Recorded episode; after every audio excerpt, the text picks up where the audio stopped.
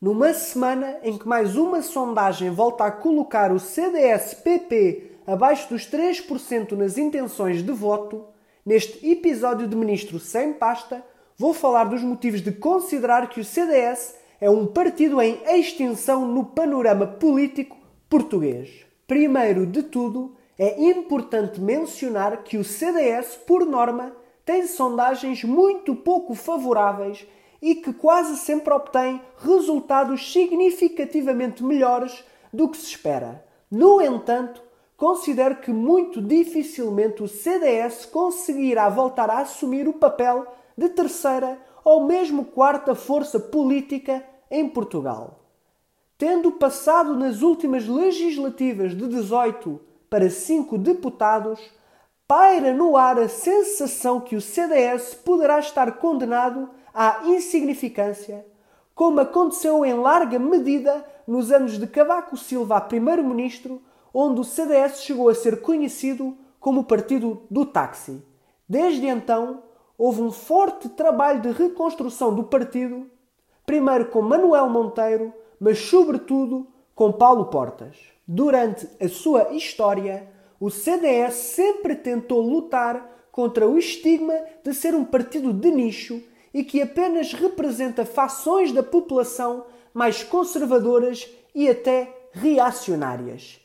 Para isso, Paulo Portas esforçou-se, e aliás com bastante sucesso, em dar uma dimensão mais abrangente ao partido, apresentando o CDS como um partido de causas, como foram, por exemplo, a defesa dos interesses dos pequenos agricultores ou dos pensionistas com Paulo Portas, o CDS assumiu-se claramente como um partido de poder com um papel absolutamente central no panorama político nacional. Todavia, o CDS parece estar a perder definitivamente a sua importância na democracia e poderá voltar a ser, como já disse, um partido de nicho, muito encostado a valores e eleitores mais conservadores como foi nos tempos de Manuel Monteiro ou de Ribeiro e Castro.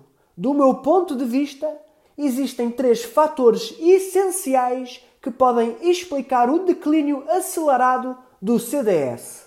O primeiro fator, a meu ver, é a herança pesada deixada por Paulo Portas. Nas últimas décadas, Paulo Portas e o CDS quase sempre se confundiram tendo esta personalidade ganho tal relevância que Portas já parecia ser maior que o próprio partido. O seu estilo de liderança muito comunicativo e interventivo, bem como a sua inteligência e particular perspicácia na avaliação daquilo a que chamamos de momentos ou timing político, levaram ao crescimento do CDS, mas atualmente parece estar a ajudar a levar o partido à sua ruína não só substituí-lo é uma tarefa muito complicada, como o seu desgaste mediático reflete-se na popularidade do partido. De facto, casos como o dos submarinos ou da sua demissão irrevogável, que acabou com a promoção a vice-primeiro-ministro, prejudicaram muito o ex-líder e o partido perante os portugueses.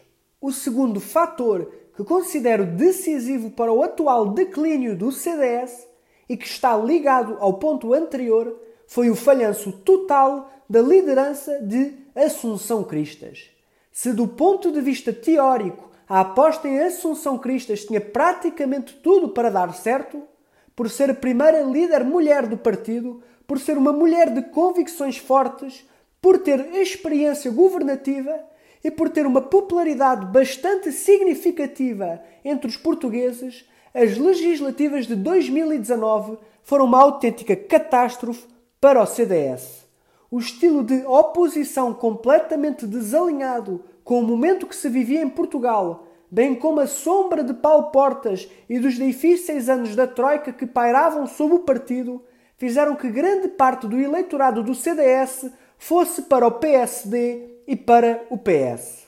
Por fim, o terceiro e último fator que, na minha opinião, está a levar à queda do CDS é o crescimento da onda de movimentos populistas de direita em Portugal e no mundo. o Chega de André Ventura tem vindo a ganhar cada vez mais protagonismo no país e neste momento já ocupa a terceira posição nas intenções de voto dos portugueses, segundo a sondagem da Pitagórica. Pois bem, este crescimento do Chega poderá ser a avalanche que falta para o CDS desaparecer do panorama político nacional, pois conseguirá certamente roubar aquele eleitorado de direita que não se revê no PSD.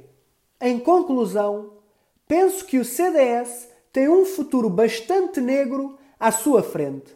A atual liderança jovem do partido não parece ter a capacidade suficiente para recuperar a força do CDS que permitia agregar conservadores, nacionalistas, democratas cristãos, monárquicos, eurocéticos e antissocialistas, tudo num só partido.